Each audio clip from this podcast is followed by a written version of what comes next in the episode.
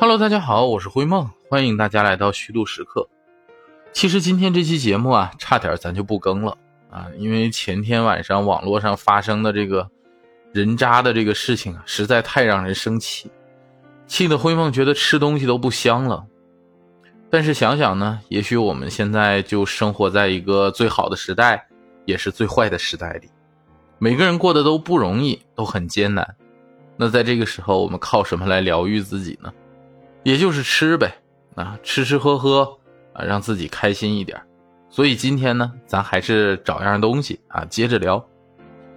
其实最近过节过得比较多啊，你要真的说起来啊，你会发现最近这几年纪念日特别多。咱要说真想过呀，每天都能过不重样的纪念日，这不嘛？这周一的时候啊，灰梦在逛一家街角小店的时候，就看到这么一本日历。因为已经到六月份了，日历都在促销。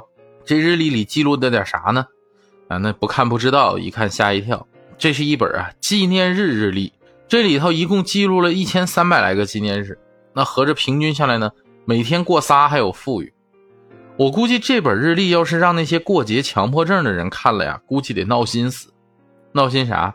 这节过不过来了呗。这灰梦虽然没有过节强迫症啊，但还真是饶有兴趣的把这个日历整体都翻了一遍。然后在这周的纪念日里啊，看到一个还挺有意思的纪念日，就在昨天周六，世界玉米棒子日。也不知道大家在昨天是不是都吃了玉米啊？但反正灰梦我没吃，搞得没吃玉米的我呢还有点忐忑。但是啊，说归说啊，玉米确实是个好东西，咱不妨啊今天就在这聊一聊。这玉米呢？刚才说是个好东西，但是名字啊真不太正经。这东西的学名叫什么呢？叫玉蜀黍。啊，听着是不是像玉叔叔？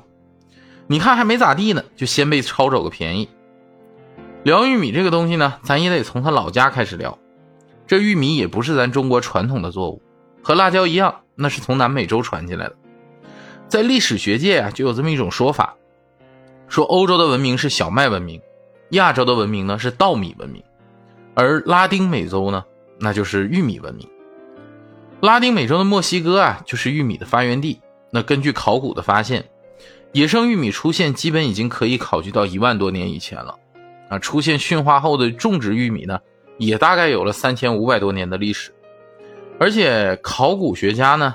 在普埃布拉州的特瓦坎谷地，发现了公元前七千年到公元一五四零年之间的这个玉米文化的遗迹，这就表明古印第安人啊，在狩猎活动日渐稀少的同时呢，就逐渐开始采摘野果，并过渡到了这个人工种植玉米的过程。而且在墨西哥呢，这玉米绝不仅仅是个食物，那更是神物。是千百年历史当中印第安人宗教中崇拜的形象。古印第安的神谱中就有好几位玉米神，比如说叫辛特奥特尔玉米神啊，希洛嫩女神、科麦科阿特尔玉玉米穗女神等，他们都象征着幸福和运气。但是我估计，就这名字的拗口程度，可能也不咋幸福。那墨西哥民间呢，也有许多关于玉米的神话和传说。啊，甚至都将人类的这个起源呢，就和玉米联系在一起了。这个纳华的印第安人的传说就认为呢，说在远古时代呀，有两个神，啊，在反复争斗中就创造了世界和人类。那当第五个太阳普照大地的时候，那人类才从吃树木果实发展到食用玉米。那在玛雅人的神话中呢，人的身体就是造物主用玉米做成的。玛雅人一直把土著人称为玉米人。那危地马拉的作家啊，诺贝尔文学奖获得者，嗯，阿斯图里亚斯的长篇小说里《玉米人》啊，写的就是玛雅人在现代社会的遭遇。那玛雅人的圆形太阳历里呢，就是以太阳的位置和玉米的种植，把一年画成了九个节气。人们在辛苦一年后最愉快、最欢庆，也是最轻松的日子啊，那就是在第二个叫做成熟的节气，相当于咱们现在的八月二号。那这个时候刚好就是玉米开始收成的时候，那人们就开始享受嫩玉米了。那印第安人在收获玉米之后呢，就要围着大堆的玉米举行宗教仪式和欢庆活动，啊，还要供奉祭品。那这样的欢庆活动要持续多久呢？得持续一个月，一直到玉米啊全部收获完毕，那才算完。那就是在农村其他的节日当中呢，玉米也是作为一个不可或缺的吉祥物，那得被摆在祭坛上供奉着。而且有的时候啊，人们还用五彩的玉米粒儿组成这种宗教画面啊，用来占卜。这玉米在国外这么大的来头，到了咱中国也不含糊啊，也挺厉害。大概就在十六世纪吧，啊，又是在明朝啊，传入了中国。但最有名记载玉米的呀，不是在农时的书里。而是在李时珍的这个《本草纲目》里，那根据《本草纲目》记载是什么呢？说这个玉蜀黍啊，种出稀土，甘平无毒，能调中开胃。那发展到现在呢，玉米已经成为了四大主粮粮食里啊产量最高的主粮，这也算后来者居上吧。玉米之所以风靡咱中国啊，首先就源于它易于种植啊，产量高。在战争和饥荒年代啊，都拯救了无数人的生命。其次呢，它和米饭面条比，高膳食纤维、低热量，还饱腹感强，那算是一种天然的健康美食吧。那它的吃法呢，也远远不止这个蒸、煮、烤这么简单了。那在咱中国，能把它玩出十八般的花样。咱就说和糯米一样啊，虽然玉米也是一种主食，但是它现在更多的呀，是在这个它的副业兼职里。咱就比如说先做菜吧，估计大家也都吃过这么一道菜，叫松仁玉米。那这道菜每次和朋友一起吃，我都得问上一句：“我说你们猜猜松仁玉米是哪儿的菜？”得到的答案呢，很多都说了杭帮菜，那也有少数说：“哎，可能是鲁菜。”这时候啊，就轮到灰梦我来显摆了，我就告诉他，其实啊，松仁玉米是个正八经地道的东北菜。然后大家都疑惑呀。说东北菜给人的印象那都是粗犷豪放的，味道也是以咸鲜为主，怎么就突然蹦出来这么秀气一个菜呢？其实也不难理解，那这道菜你看两个主要食材，松子儿、玉米，那都是咱东北特产呢。那中国人历来靠山吃山，靠水吃水，这有特产还不利用，那不傻了吗？松仁玉米在东北菜里呢，就好像这个梁山好汉里的扈三娘。啊，一位穿行在一群彪形大汉、一群糙汉子里的一个飒爽女侠，不但丝毫没有违和啊，反而呢更加的动人。那在一桌东北的家宴上，这要是家里请了个女性的宾客啊，那这道菜呢绝对是不可或缺。而且你别看说的那么秀气哈，做法上还透着一股子豪迈劲儿。开始锅里你就别放油啊，那直接把松子仁到锅里开始炒。炒到啥程度呢？就它外边那层薄皮儿啊，自己裂开，啊，香气也出来了，那时候就行了。先把它盛出来备用，再把玉米煮熟呢，剥粒儿啊。现在也有用玉米罐头的，然后就直接起锅烧油，把葱姜爆香，把玉米粒儿呢就下锅炒几下，让它每一粒都均匀的沾上油，然后放入黄瓜丁儿啊、甜椒丁儿，再放适量的盐和糖。最后啊，再拿水淀粉勾个薄薄的芡汁儿。哎，你说是不是我忘了什么？对了，松子儿还没下啊，再把松子儿往下一炒就完活儿你看，简单快速，而且做法呀很是豪放。那为啥说我最后的时候说放松子儿呢？哎，这就是咱松子玉米里的一个小技巧。这个松子仁儿啊，还必须得在勾完芡之后放。这样呢，就能保证松子仁出锅上桌的时候，一口下去还是脆。那你想想哈，这一道菜上来，玉米的甜香，那松子的这种坚果香气，再加上黄瓜和甜椒的这种蔬菜的清香，那在满桌子这个大口喝酒、大块吃肉的氛围里啊，绝对是增添了一道清爽。除了松仁玉米呢，那还有一道这个玉米做的拌菜拌小吃的小玩意儿，灰梦特别喜欢，就是这个玉米烙。玉米烙做法就更简单了，那有一平底锅就搞定了，把玉米和淀粉还有鸡蛋一起给它搅拌成均匀点成糊糊，啊，那喜欢吃牛奶味的呢，再加一点纯牛奶，然后就给它铺平在预热好之后的这个平底锅里，你慢慢煎，煎到两面金黄，哎，就出锅了，就能当零食了。那你要是想当早饭怎么办呢？那就是在煎第一面的时候啊，撒上点芝士火腿，煎差不多了，给它焖熟。那味道也不赖。那说这玉米烙已经是拌零食拌菜的了，这提起玉米，肯定谁也不能忘了纯纯的玉米零食啊。那也是现在电影院的标配。爆米花嘛。那说起这爆米花呢，也是一个有点年岁的零食了。那最开始啊，是北美的这个捕鲸人到智利啊去捕鲸，看到当地的一种流行吃法，就把玉米啊放在高温下，然后玉米内部呢就受到了强压，这淀粉核心啊就向外碰撞，让整个这个骨壳都爆开。那北美的人看了之后就觉得爆开之后这玉米粒儿啊有点可爱，就给它带回美国去了。很快呢，这种可可爱的小零食就在北美流行起来了。啊，等到十九世纪中叶的时候，那有了蒸汽爆米花机，产量也一下上来了，那就更流行了。但那时候啊，说来也奇怪，各个地方都流行爆米花，就还真是电影院不让进。当然那时候啊，是为啥呢？是因为有声电影还没面世，无声电影呢都是用肢体语言和字幕来做的。电影院啊，就担心你这个爆米花会弄脏地毯，同时呢，吃爆米花这声音呢，也会干扰到大家的观影状态。那等到了有声电影取代无声电影的年代，爆米花就开始大量进入电影院了。这一有声音，吃爆米花那点声，别人也听不着了嘛。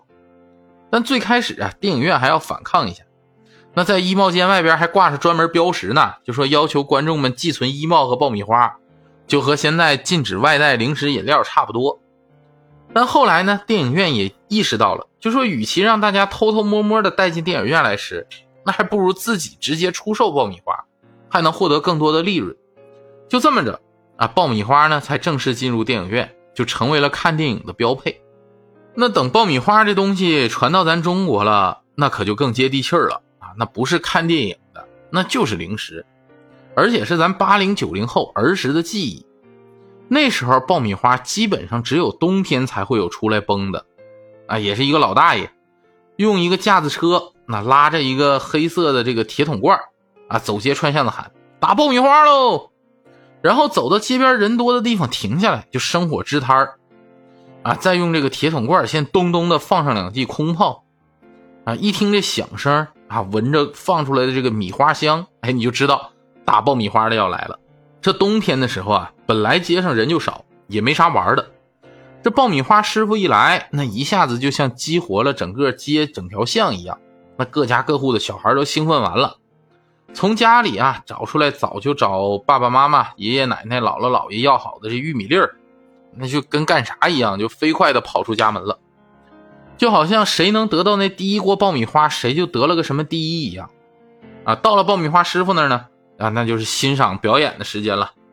打爆米花的师傅那叫一个镇定自若啊，一边指挥着小朋友们排队，一边就把第一个小朋友递给他的这个一小罐玉米粒儿啊，就放到铁桶罐里了。然后就是见证奇迹的时刻，他得从胸口的这个小口袋里啊拿出一个小罐子啊，这小罐子里边呢就是让爆米花变得好吃的神奇的东西，啥糖精，他就用小拇指抠那么一点儿。扔进罐子里，啊，你别看就那么少一点儿那这一点糖精啊，就能让整罐崩出来的爆米花特别甜。东西放好，封上罐子，那就开始啊，在火上不急不慢的这转起来了。那周围朋小朋友们呢，都得目不转睛的盯着这个黑色的铁桶罐啊，眼珠都得跟着铁桶罐转来回移。那等待的时间就是很漫长。等最后好的时候呢，大家还得跟着欢呼。那随着师傅用力一拉，那爆米花就咚一声啊，就炸开在事先准备好的这个大口袋里了。那瞬间米花的香气呢就弥漫开来啊，场面一下子也沸腾起来了，感觉就闻着这气味都能解馋。那带回家啊，抓两把先过个瘾，你还舍不得一次都吃没了，那得收好了，细水长流，每天拿出来吃一点，每天吃的时候啊还得琢磨着。怎么的才能从家里长辈那再要点玉米粒儿啊？等下次师傅过来呀，咱再崩上一锅。你要说这爆米花有多好吃呢？其实可能也没有，那就是没事儿占个零嘴儿。那以前小时候没啥吃的啊，好不容易有这么个零食，那小孩不开心惨了。这聊了半天闲篇儿，净说人家玉米的副业了。那作为主食的主业呀，咱也得说道说道。其实玉米作为主食呢，多少有点穷人乐的意思。玉米在吃法上啊，大概概括的话就两大类，那整根吃和磨成面吃。咱一样一样说，先说磨成面的。这玉米面啊，最早被称为杂合面。你看龙须沟里啊，不就这么叫的吗？等到了东北的玉米面呢，又改名了，那叫棒子面啊。你看是不是还挺形象？那在困难时期的时候，那是大家赖以生存的主食。你看现在电视剧里啊，演当时比较困难的饥荒的时候，还都说说晚上干完活啊，回家家里边能吃上一口热乎乎的棒子面大饼子、苞米碴子粥，那就最幸福了。那最有名的玉米面主食呢，那就得说窝窝头。啊，到现在形容家庭贫困不还是那句词儿吗？说手里捧着窝窝头啊，菜里没有一滴油。那现在吃的窝窝头啊，多少都是经过加工的了。其实纯苞米面的这个窝窝头啊，真的不好吃。现在没啥人吃的原因呢，也就是因为这个，这口感太硬，硬的扎嘴，远没有这个大米饭白面的口感好。你要说这刚蒸出来热乎乎的呀，吃着。暄暄腾腾的还可以，带着点玉米的甜味儿啊，口感粗糙点也能忍了。但是稍微凉一点啊，那窝窝头立刻变得梆硬，吃起来呀，你得先用口水给它润湿了，才能一点一点的嚼下去，难以下咽，而且对胃的负担也大。估计啊，你没吃几顿呢，胃就得疼。那另一种整根吃的方法呢，更简单啊，要么蒸，要么煮，要么烤啊，反正整根熟了呢，拿手里就能吃。一个道理，反正就是得趁热，凉了呀都难吃。但说到整根的吃法里呢，灰梦最喜欢的呀还是烤着吃。整根的烤玉米啊，烤的微微的焦黑，那一口吃到嘴里啊，开始是焦脆的口感，但往下一咬呢，咬到那个内心的部分还是软软的、糯糯的，还有点玉米的汁水。这一粒小小的玉米里啊，都能有两种截然不同的口感，给人带来的是一种惊喜。而且它这个淀粉经过火烤之后啊，产生的那种焦糖的甜味呢，也特别让人痴迷，吃一口啊就感到幸福。当然呢，玉米作为主食也不单单是咱们人类的主食啊。随着时代发展，这个玉米的口感不好啊，那基本上啊就都被用作饲料了。你看当年说前苏联那个赫鲁晓夫，那不就为了这个饲料搞了个玉米运动吗？啊，虽然最后失败了，但按照赫鲁晓夫的说法说了。